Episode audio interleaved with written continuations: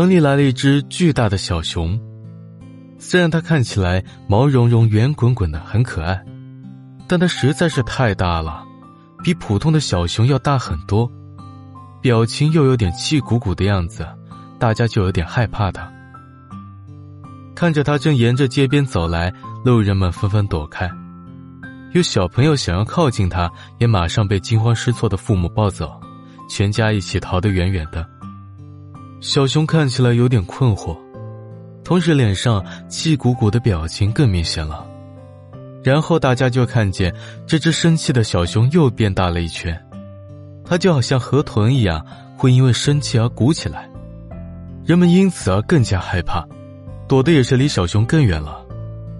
小熊气呼呼的跺了跺脚，连停在街边的汽车都被震得抖了起来。哎呀，这只熊生气起来好危险啊！大家惊呼道：“眼见这只超大的小熊正在一步一步朝城市中央的广场走去，人们非常担忧。万一他打算干什么坏事呢？不行不行，大家得阻止他。”城里的人们聚集起来，想了各种办法，想要拦住他、赶走他、攻击他。就连一群小朋友也捡起小石子丢他，但是都没有用。小熊的步伐谁都拦不住，人们只能眼睁睁的看着它越来越气，越变越大。最后，已经变得比房子还大的小熊抵达了中心广场。人们紧张的看着它，没想到这只小熊居然一屁股坐在中心广场的绿地上，难过的哭了起来，眼泪吧嗒吧嗒的流，看起来特别委屈可怜。人们面面相觑，不知道该怎么办。这时候，有一个可爱的小女孩走出来说：“我们不要再怕他打他了，来试试拥抱他吧。因为他看起来明明就是一只抱起来很舒服的大抱抱熊啊！”大家将信将疑，谁也不敢做出第一个抱他的人。还是这个小女孩不害怕，她笑着朝小熊走去，小心翼翼的拥抱了他。当然，小熊那么大。小女孩就算两只手大大的张开，也只能抱到对方很少很少的一部分。可是这毛茸茸的触感和温暖的体温，都让人觉得好舒服呀。小女孩简直要沉醉其中了。与此同时，这只小熊看起来似乎也消了气，体型变小了一点。这个办法真的有用呢。于是大家纷纷排队去拥抱它。每个人拥抱他的时候，都觉得很温暖、放松，心中原本的烦恼仿佛被一阵风轻柔的吹走了，而小熊也像泄气的气球一样在慢慢变小，最终它恢复了正常的体型。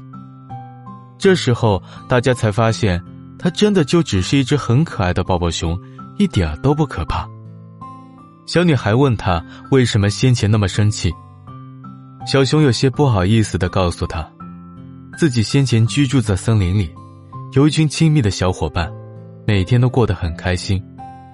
但再好的朋友，偶尔也会吵架。这只小熊就遇到了这样的事情，吵完架之后变得气呼呼的，这些气排不出去，聚集在小熊的身体里，就变得越来越气，越来越大。他想自己离开森林，不跟小伙伴们好了。结果进城以后，又被大家害怕。还要被小朋友们扔石子打，那自然就更生气了。假如他的生气超过极限，那这只小熊可能会跟个氢气球一样，没有办法在地面上待着，而是飘向天空，再也回不来了。还好这个小女孩，以及之后所有人的拥抱救了他。每被善意的拥抱一次，小熊心里的生气就会少一点点，最后总算是恢复正常了。现在小熊的气也消了。他又开始想念起小伙伴们平日里的种种好来，决定回到森林跟他们和好。回去之前，小熊向大家道谢，大家都说不用谢，不用谢，因为刚刚每个人拥抱这只小熊的时候，都觉得非常舒服，自己从中也得到了治愈啊。而小女孩则趁机再次拥抱了小熊，她告诉小熊：“你回去以后要给每个小伙伴一个爱的拥抱。”这样大家都会消气了。小熊点点头，接着他就挥了挥胖爪子，开心的回到森林去了。